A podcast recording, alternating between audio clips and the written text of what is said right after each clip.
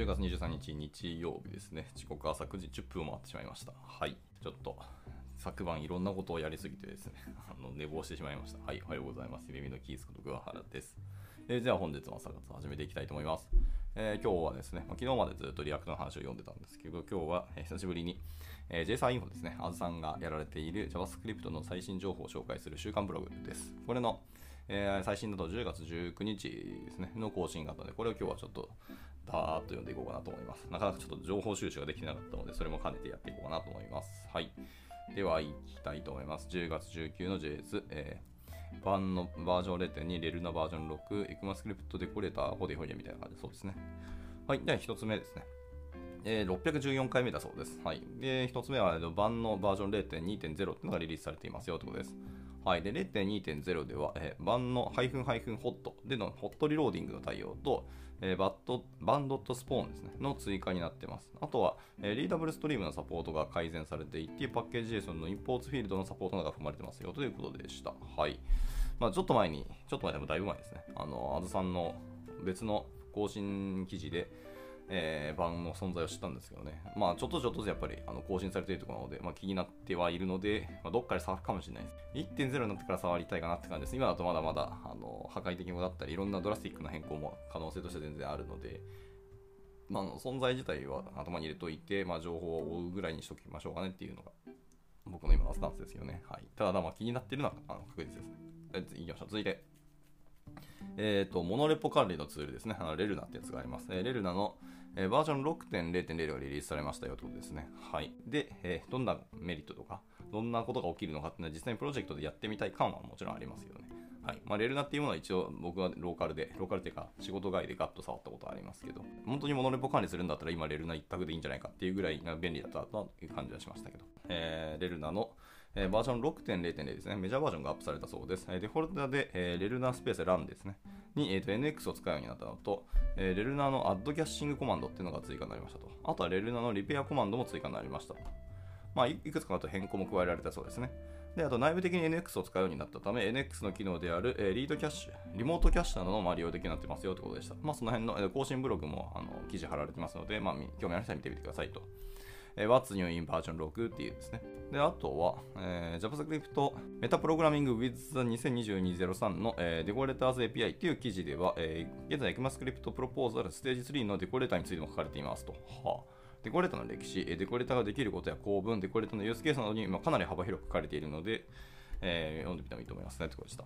はい。まあ、タブスクリプトと同じような、あのデコレーターの機能ですかね。が、あの、JS 本体に入るんだったら、それはそれでちょっと熱い話ではあるので、まあ、気にはなりますね。はい。ただもう、プロポーザルのステージ3まで来てるというので、割と現実感あるなっていうところまで来てるんですね。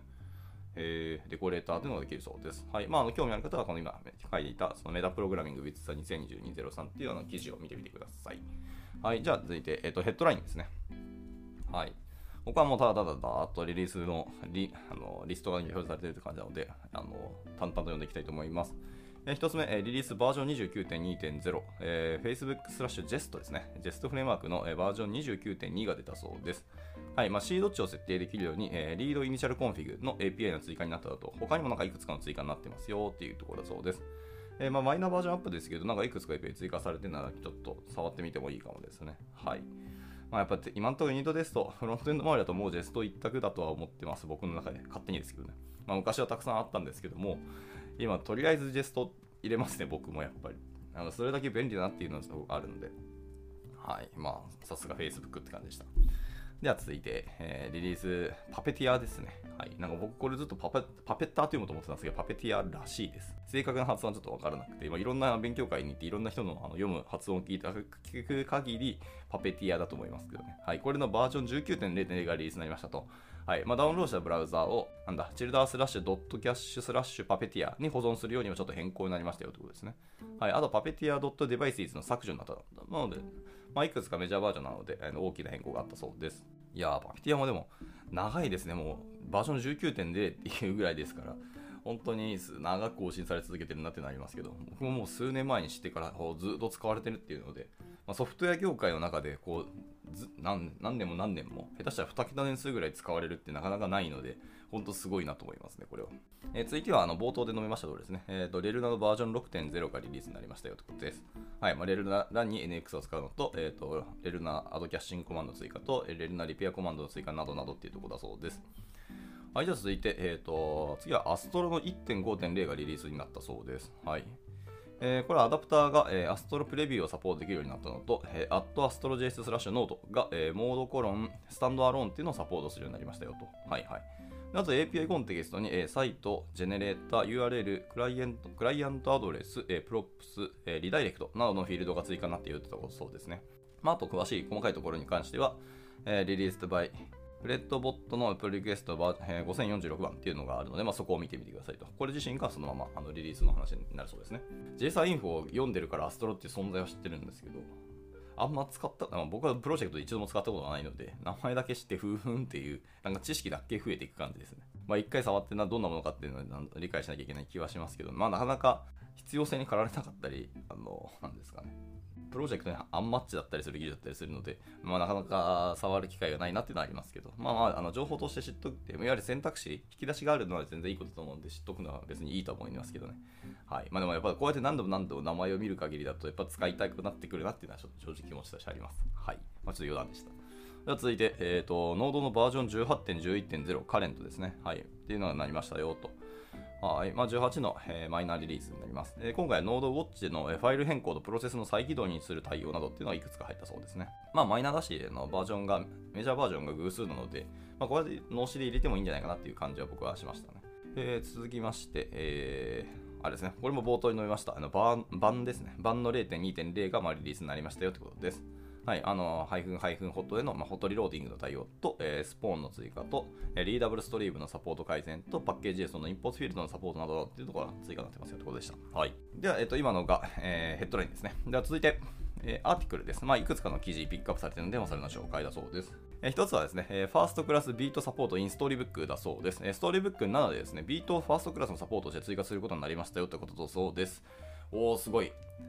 えーと、僕も今、 Storybook 7ですね、あの最新バージョンに向けて、あの僕の好きな Riot.js というライブラリがあるんですけど、あれのえーと、 Storybook 対応をずっとやらなきゃいけないなと思ってたんですけど、まだ6だったらやりたい、やることが結構明確に見えててよかったんですけど、7になって、割と Storybook 自体がバージョン7で、えーとまあ、内部的に大きい変更がやっぱあったんですよね。あのわざわざ Storybook 7っていうあのブログ記事、あの大体的にあの Storybook の公式メンバーが書いてたんですけど、まあ、それも朝活読ませていただきましたけど、かなり大きい変更が起きてるので、やっぱり内部的にもあの構造が変わってですね、それのライブラリ対応をすごくあのざっと眺めた感じ、これは腰重いなって正直思ったんですよ。なのでもう、今回の年末とか、あの空いた時間にガッと一気にやってしまおうかなっていうぐらいなんですけど、それでもやれる自信がないぐらいにちょっと重かったんで、ビートをそれサポートしたんですねっていうのに今、ちょっと感動してしまいました。っていうとこです。まあでも、えっ、と、これはですね、 Storybook 7では Vite ファーストクラスのサポートして追加するってなったので、 Storybook 7っていう Storybook チームそのものが多分、えー、 Vite をサポートしたっていう、そういう話だと思うので、まあまあ、さすがに公式チームでやってるだけあるなっていう感じはちょっとしますけど、まあ、あの興味ある方はブログ見てみてください。えー、 First-class Vite support in Storybook っていうあの URL になってます。えー、続いて、えー、JavaScript metaprogramming with the 2022-03の decorators API ですね。これも冒頭に、えー、述べられましたピックアップされた3つの記事の1つ目ですね。はい、えー、エクマスクリプトプロトコルのステージ3に、えー、デコレーターについて、えーと、追加されてます。まあ、それについてはあの詳細な記事が書かれてますよってことです。えー、デコレーターのまあ歴史であったり、デコレーターができることや構文だったり、デコレーターのユースケースなどについてっていうところがあります。はいえっ、ー、と、JS の歴史においてデコレーターは、あの、皆さん自分でガリガリ書いたりすることは結構あったかもしれないですけど、JavaScript 本体の、えー、機能としてデコレーターが入るっていうのは今までなかったので、これちょっとだけ大きい変更かなって僕は思ってますね。まあ、使うかどうかはあれですけど、まあ、やっぱりあったら便利ですからね。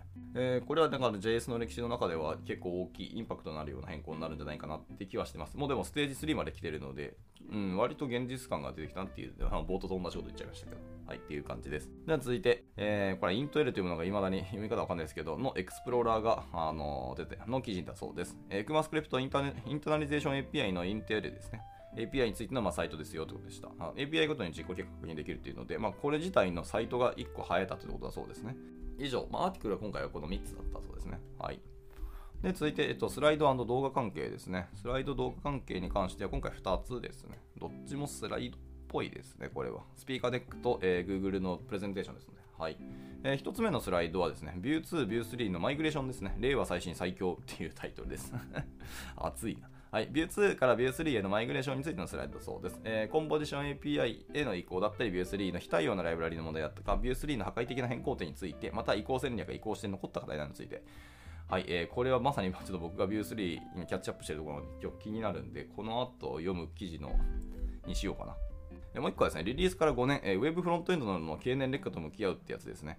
えー、これは多分伊藤さんのスライドな気がちょっとしてますね。はい、SPA プラス SSR で作られていたメディア系サイト MPA へリファクタリングする話。View 3の方も読みたいんですが、えー、まあいいや、時間余ったら両方読もう。まあ、片っ端からいきます。いや今日はじゃあ View 3からいきますね。はい。あとサイト、えっ、ー、と、あとサイトサービスドキュメントとしてパターンズっていうのがあるそうですね。あの、WebDev なんで、あの Google のブログですね。はい、ウェブアプリでよくあるパターンについてまとめたサイト、えー、パターンズっていうのがあの公開になりました、えー、わざわざウェブデブから出されてるんでめちゃめちゃ気になりますね。あのウェブでよくあるパターンって確かにあの各社絶対あの知見としてこういうパターン、こういうパターン絶対あるのがまとまってると思うんですけど、それをなんか Google の方が出してるの結構気になりますね。はいまあ、クリップボードの処理だったりとか、まあ、ファイルの処理、レイアウト、アニメーション、音声や動画の再生などについて書かれてるというところだそうです。はい。で、ラスト、えー、ソフトウェアツール、ライブラリ関係が、えー、2つですね。はい、えー、1つ目はですね、 TypeRunner です。えー、 high-performance TypeScript compiler というところで、C++ で書かれた TypeScript の型チェッカーの、えー、POC というのが出たそうですね。はい。えー、 TypeRunner ってやつでした。で、もう一つが、えー、 ultra ってやつですね。えー、JavaScript パッケージマネージャーです。はい。えー、PNPM、PNPM-like な、えーと、P、NPM パッケージマネージャーってのが出たそうです。まあ、ロックファイルとキャッシュファイルがある時のインストールパフォーマンスを目的としたようなものが、えーと出てるそうです。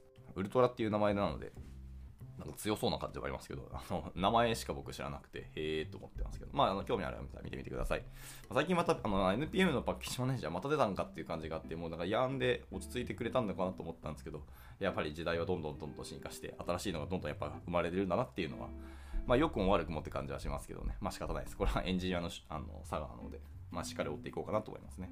ただまあそんなすぐに、えーと完全移行するとは僕も思ってないので、まあ一旦まだまだ NPM 本体かまあやんでもいい気はしますけど、まあウルトラはなんだかんだ気になりますね。PNPM やっぱりこれだけ世界中で流行ってはいるっていうのもあるので、あのまあ、PNPM が好きな人は多分そのまま PNPM でやるんじゃないかと思いますけど、まあ、ライクの NPM パッケージマネージャーなので、まあ、何かしらね、違いがあるんでしょうねっていうところです。はい。じゃあ、えっ、ー、と、JSON インフォ自体の更新はこれで以上で、まあ、残り時間ですね、講演されてましたけど、この時のリリース予定は2019年って言ってたんですけど、その1週間前くらいに、えっ、と、 React から Hooks がまあ発表されたんですよね。はいはい。ああ、2018年、9年あたりか、 React Hooks が発表されたの。 Vue も改めてその設計の検討に時間がやっぱりかかってしまいましたと。はい。 React Today and Tomorrow and 90% Cleaner React with Hooks っていうのと、まあ、Active RFCs っていうののあの一応記事のリンクも貼られてます。で、えっと、ビュースレイのリリースにやっぱり時間かかって変更点も大きくなったため移行しづらくなってしまったというのが、まあ、あの背景にありますということでした。なるほどね。まあ、準備もしてたんですけど、やりやりづらくなったと。で、ビューのバージョンの歴史ですけど、えー、2013年12に、バージョン0.6。2013年から出たんですね。いやー、懐かしいな。13年か。で、続いてバージョン、えー、2015年の10月にバージョン1.0。で、16に、2016年10月に2.0が出たんですね。はあ、1年間でメジャーバージョン上げたんですね。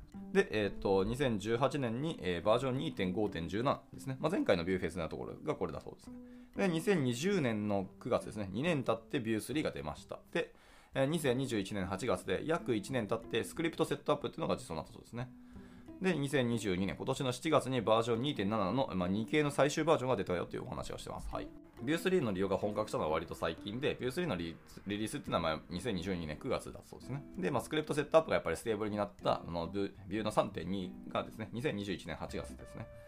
はい。で、Vue3 デフォルトバージョンになったのが2022年の今年の2月ですね。はい。Vue3 as the new default ということだそうです。で、エコシステムの Vue3 化対応なども含めると、実際に Vue3 で開発しやすい、えー、状況になってきたのはやっぱり最近じゃないのっていう話です。えー、Vue2 時代からは年月の開きによって差分が大きいよということですね。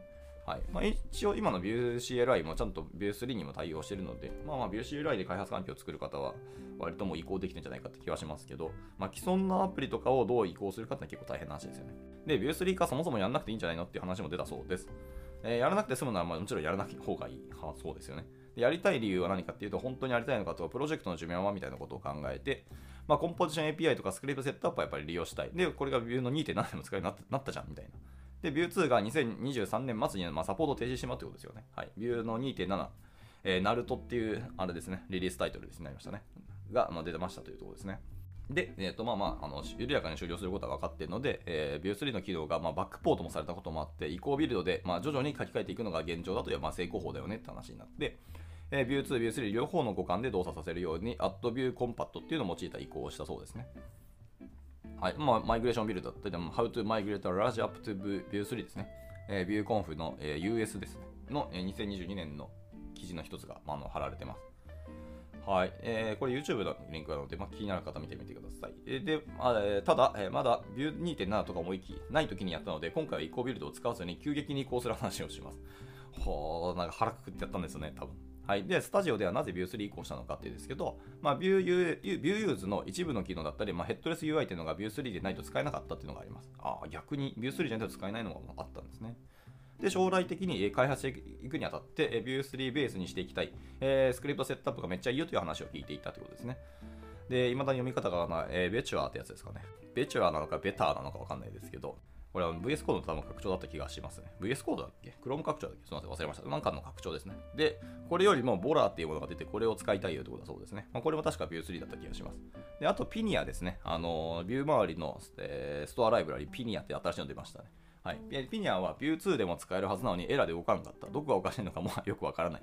僕、ビュー2で確かピニア使ったことなかったんで、あ、そうなんよ。エラーやっぱ出るんですね。はい。まあ、使えるって確かに書いてあった記憶はありますけど、まあ、せっかくビュー3出るし、ビュー3用っていう風に書いてあった気がするので、ビュー2で使う理由が、ま、僕にはなかったんですよね。はい。あとで5年以上開発しているので、あの、プロジェクト自体がもう腐ってそうって言ってて この機会にビュー2のコードもやっぱり一掃したいなっていう話だそうです。で、とにかくビュー3化すればいろいろ良くなるんじゃないっていうのが、まあの、背景だそうでした。はい。で、ビュー2環境に慣れてしまうことによる開発の鈍化っていうのはやっぱり課題に上がってて、えビュー2でもとりあえず動くからそのまま開発しまうっていうのもありますし、まあ、型が聞きにくくなったり、まあ、遅いことに慣れてしまうと。これ怖いですね。遅いことに慣れてしまうっていうのがやっぱ怖いですね。人間は慣れの生き物なので、はいまあ、自分から、えー、捨てるっていうところをやあのどっかでやらなきゃいけないっていうのはありますよね。であとチームとしてそれが当たり前な状況だとさらに新しくしづらくなるし、あの木こりのジレンマに立ち向かっていかなきゃいけないと。はいこれのジレンマはですね、あの、斧の切れ味が悪くなっても目の前の木を切ることが優先されがちだというですね。はい。斧の切れ味をよく知ってから切った方が結局早いじゃんっていう、あの、最終的にはですね。ただ、もう今とにかく切らなきゃいけないという目の前の方に集中してしまうみたいなことですね。でこれからたくさんの木を切るなら、まあ、一旦ツールの手入れした方が効率的だと。でただし、え直接的に顧客への価値を生むものではないので、まあ、会社チームとして理解が必要ということですね。はい。いわゆるビジネスインパクトあるのかって話と、正直お金を生まいし、どうしろお金を失うことの方が大きいじゃんみたいな話になるかもしれないですけど、まあ、将来的に失う金が減っていくっていう意味ではやっぱり改善した方がいいと僕は思いますよね。はいまあ、これをどう説明するかっていうところだと思います。で、えじゃあビュースリー化の前にまずビート化をしましょうってところだそうです。はい、で、ビュー3化したいという気持ちの高まりは、まあ、あの全員もうそうだったらしいです。できればしたいですと。でも、どのくらいか分かるか、かかるかも正直分かんないと。まあ、そりゃそうだよね。見積もりしろって言われたって分かるわけないんですよね。未来予測をしろと言ってると同じですからね、これは。えー、ビュー3化以前に、えー、まず、ウェブバックが正直辛いよと。はい、まあ、ウェブバック辛いですよね。あの、分かります。で、デブサーバーの起動に30秒ぐらいかかってたらしくて、まあ、開発しにくくなってきたし、まあ、DX 正直悪いと。で、 Vue 3は分かんないけど、 Vite とにかく速いと。で、よれば、まあ、確実に恩恵がある気がする。まあ、というわけで、まずちょっと Vite 化させてほしいっていうのがスタートだそうですね。はい。えー、まあ、 Vite 出てから webpack の歴史がもしか閉じるかもしれないっていう、ちょっと未来が見えたっていうのが僕は、いや、やっぱすごいなと思いました。 webpack 出ても、 bundler といえばもう webpack でいいじゃんっていう時代が来たと僕は思ってたんですよね。あのまあ、いろんな、あのー、ライブラリですね。 Next も Nuxt も、まあ、内部的に webpack 使ってますし、ああ、もう gulp の時代終わったのかなと思いながら、でも、いまだに gulp 現現全然使われてますけどね。あのいろんなところでちょいちょいやっぱ見ますからね。やっぱり便利ですし。あと、 gulp-webpack っていうライブラリもあるので、 gulp の中で webpack も組み込んじゃうみたいなこともあ思想としてあったりするので。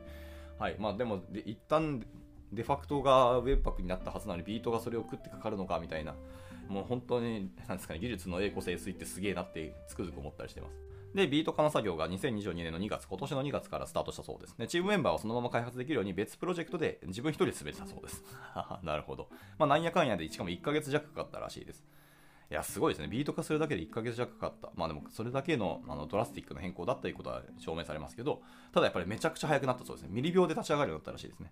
えー、ビフォアでは、えー、大体このメトリックス取って、えっ、と、立ち上げですね。立ち上がるのに大体18秒、ん ?18 秒かかってたんですけど、えー、ビート2.8.3ですね。に、えー、置き換えて、えー、起動すると0.2秒で立ち上がると。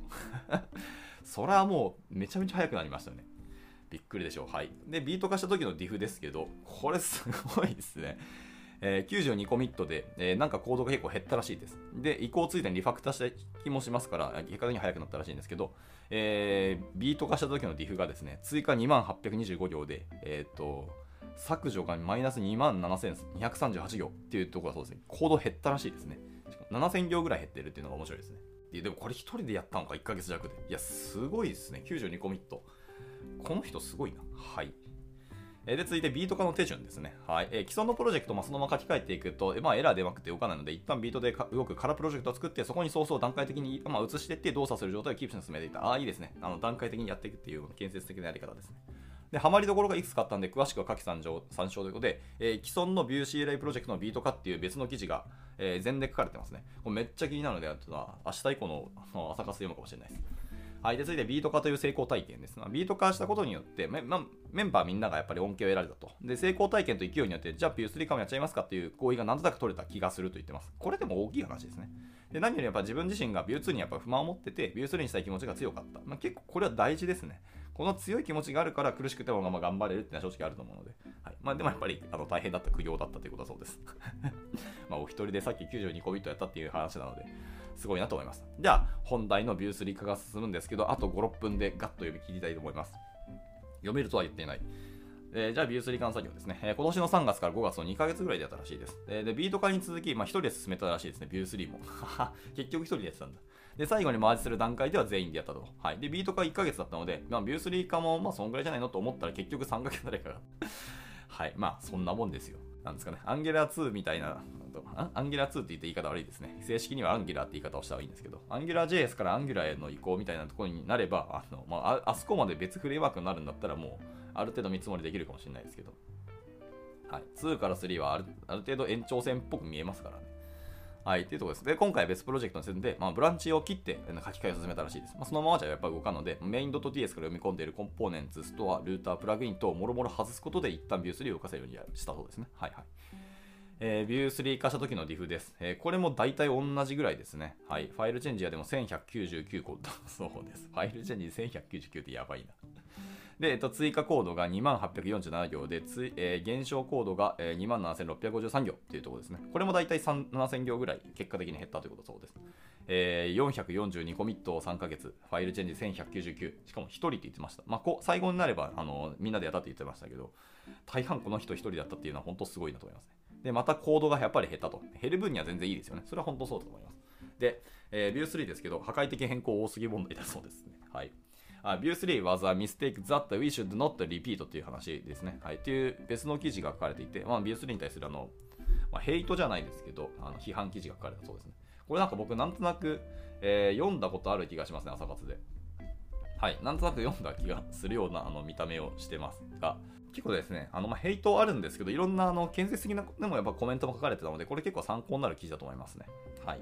ただ、でも View3 やめろっていう、ちょっと強い意見も確か出てた気がしますけど、僕はあのまあ懐疑的に最終的になったような記憶があります。はい。まあ、あの興味ある方見てみてください。かなりいい記事ではあるんで。はい。で、当記事で批判的に書かれているように破壊的変更はやっぱり多すぎるというのはおっしゃる通りです。はい。ただし、AngularJS から Angular のようにフレームワークとして根本的に異なるものではなくて移行手順は示されている。はい。まあ、簡単じゃないけど可能であるというのはエヴァン氏がやっぱりコメントしてますよということだそうですね。はい。まあ、やっぱりこの例出しやすいんですね。AngularJS から Angular っていうのは。はい。で、え、公式ライブラリについては、えーと、Vue3 対応されているし、Vue3 用の ES リントで自動修正されていることも多いということです。はい。で、巻き換ええー、書き換え作業の話ですね。えー、基本戦略は正規表現で漏れなく一括変換、えー、一括換していくということですね。はい。一括、えー、正規表現頑張ったんだ。えー、ファイル数が多いんで、エラー箇所の修正はなるべく漏れなくパターンマッチさせて見落としを防ぎたいよねってことだそうですね。